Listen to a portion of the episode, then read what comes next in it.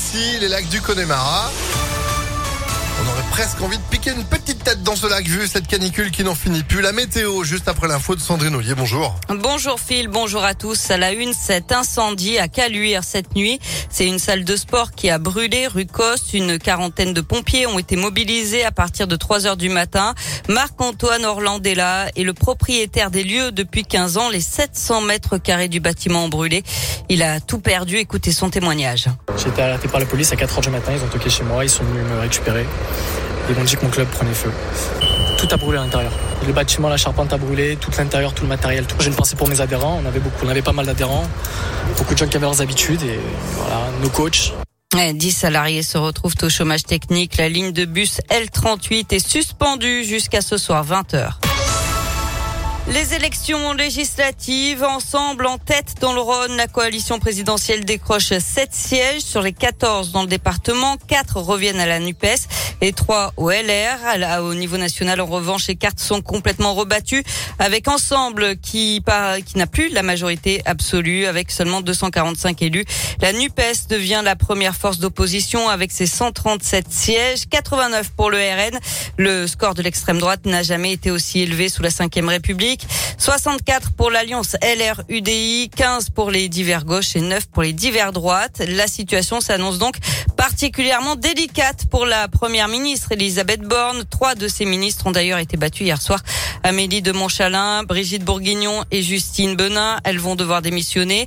Dans ce contexte, la France insoumise veut faire tomber le gouvernement en déposant une motion de censure le 5 juillet. Le parti de Jean-Luc Mélenchon estime qu'elle ne peut plus continuer à être première ministre faute de majorité absolue.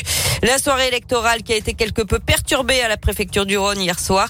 Une militante est arrivée en maillot de bain, des lunettes de soleil et un paréo. Candidate éliminée au premier tour, cette militante du parti Notre Futur comptait comme cela célébrer la victoire de la nouvelle alliance de la gauche et de l'écologie. Dans l'un, ce sont deux fémènes qui ont manifesté seins nus devant la mairie d'Oyonnax pour réclamer la démission de Damien Abad, le ministre des Solidarités qui a été réélu dans l'un malgré les nouvelles accusations d'agression sexuelle rendues publiques la semaine dernière. Dans l'actualité également, une jeune fille agressée dans des bois à Mions alors qu'elle se promenait avec une amie. Les faits remontent au vendredi 10 juin selon le progrès. La collégienne de 13 ans a été accostée par trois camarades de classe, séquestrée pendant 45 minutes, frappée à coups de poing et injuriée. Une plainte a été déposée. Sept mineurs au total ont été mis en cause. Deux seront convoqués devant un juge en septembre. D'ici là, un conseil de discipline doit se tenir au sein du collège où ils sont tous scolarisés. En bref, le grand oral à partir d'aujourd'hui pour les candidats du bac avec un coefficient de 10 sur 100 pour les filières générales, 14 pour les filières technologiques. Les convocations vont s'étaler jusqu'au 1er juillet. Les résultats sont attendus le 5 juillet. Bonne nouvelle dans le Rhône, un homme de 51 ans parti de chez lui à Marennes samedi après-midi pour se rendre chez un ami a été retrouvé. Il est rentré ce matin. Les gendarmes avaient lancé un appel à témoins. Du sport, la finale du championnat de basket, déplacement de l'Asvel à Monaco à 20h30 ce soir, troisième match de la série. Il y a un partout entre les deux formations. Et puis en tennis, c'est une première depuis 17 ans. Il n'y a qu'un seul Français parmi les 50 meilleurs joueurs mondiaux. C'est Gaël Monfils. Il est 23e. Eh ben, bravo à lui. Sur les 50 premiers, c'est tout ça. Il est tout Oui, seul. il est bah, tout seul. bon. Il y a du boulot. Merci beaucoup. L'info revient avec vous tout à l'heure à midi. À tout à l'heure. Et à tout moment, impactfm.fr. 11h04.